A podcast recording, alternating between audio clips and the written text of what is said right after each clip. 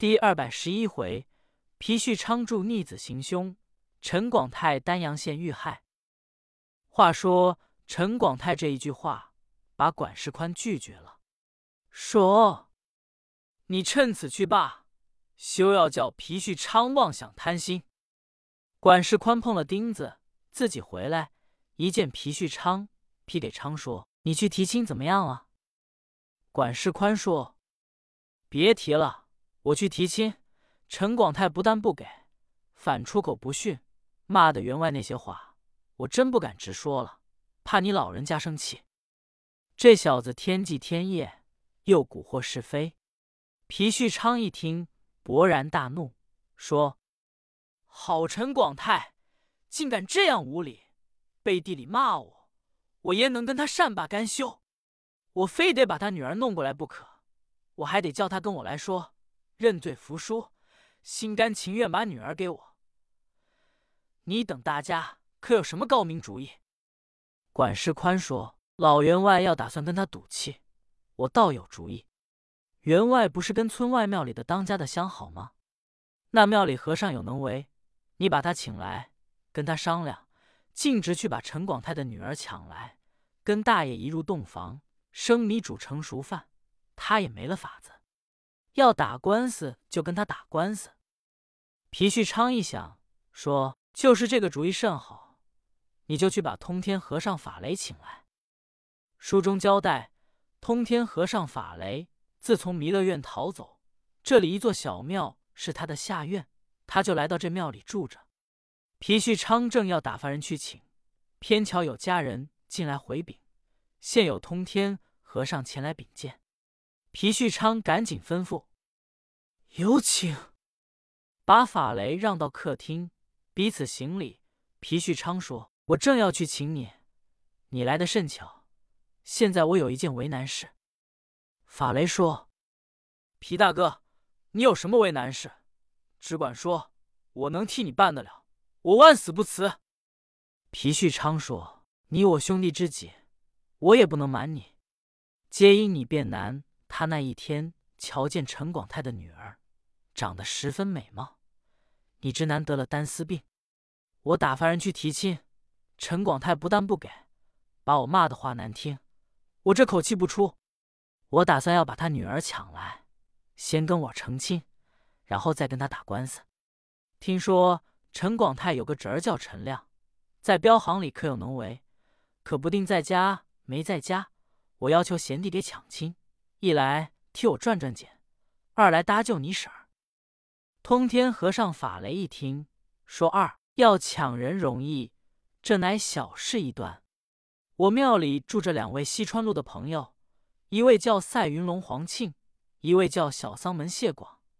这两个人都有能为，武艺出众，本领高强，把他二人约来帮着。皮旭昌说：“好，赶紧派人到庙里。”就提法师傅请谢爷、黄爷到我家里来。手下人答应去了。来到村外庙门一叫门，小沙弥出来说：“找谁？”手下人说：“我是皮员外家的，法师傅叫来请谢爷、黄爷同我到我们员外家去，有要紧的事。”小沙弥进去回禀：赛云龙、黄庆、小丧门谢广二人。随同手下人来到皮旭昌家，往里一回禀，皮旭昌同法雷迎接出来，抬头一看，来着两个人。头里这人身高六尺以外，细腰扎背，头上戴粉绫缎色软扎巾，勒着金抹额，身穿粉缓缎色件袖袍，周身绣三蓝花朵，腰系丝架带，单衬袄，薄底靴子，面似油粉，白中透青。一脸的斑点，两道细眉，一双三角眼，鹰鼻子，裂腮额，闪背一件粉绫缎色英雄大氅，上绣三蓝牡丹花。这个就是赛云龙黄庆。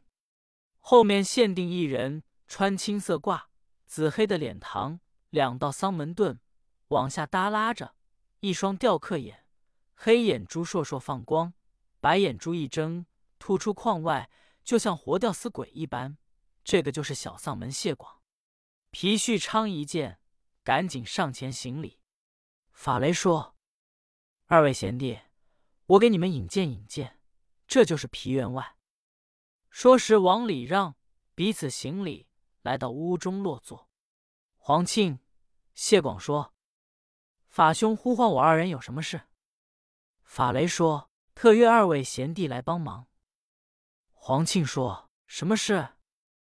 通天和尚就把要抢亲之故细述一遍。谢广、黄庆说：“这乃小事一段，我二人协力相帮。”法雷说：“皮大哥，你先叫人去给陈广泰家送一百银子，两匹彩缎，硬给他留下，就说今天晚上拿花轿抬人。”皮旭昌就问：“你们谁去？”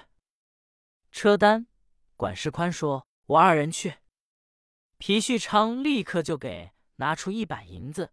两匹彩缎来，管事宽、车单二人来到陈广泰家，叫管家进去一回禀。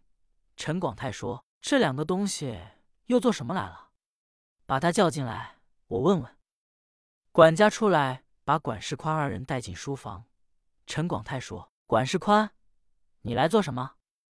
管事宽说：“我来送走礼，一百银子，彩缎两匹。我们员外说的。”今天晚上花轿就来抬人。陈广泰一听这话，一愣，说：“谁答应你们的，就来送走礼？满嘴胡说，还不快拿回去！”管事宽说：“不是老员外你亲口说的吗？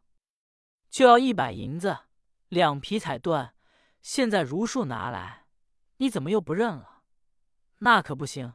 今天晚上就娶人，你听信吧。”说着话，往外就跑了，把两匹彩缎、一百银子硬给放下了。陈广泰一听说晚上就要娶人，这话气得颜色更变，说：“皮旭昌真要造反，光天化日，朗朗乾坤，竟敢这样无礼！竟真是要抢夺民家妇女，我去告他去！”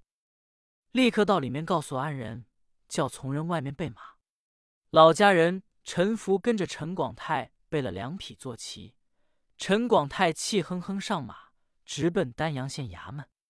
焉想到早有人给皮旭昌去送信，说陈广泰骑马走了，大概是去上丹阳县告你去。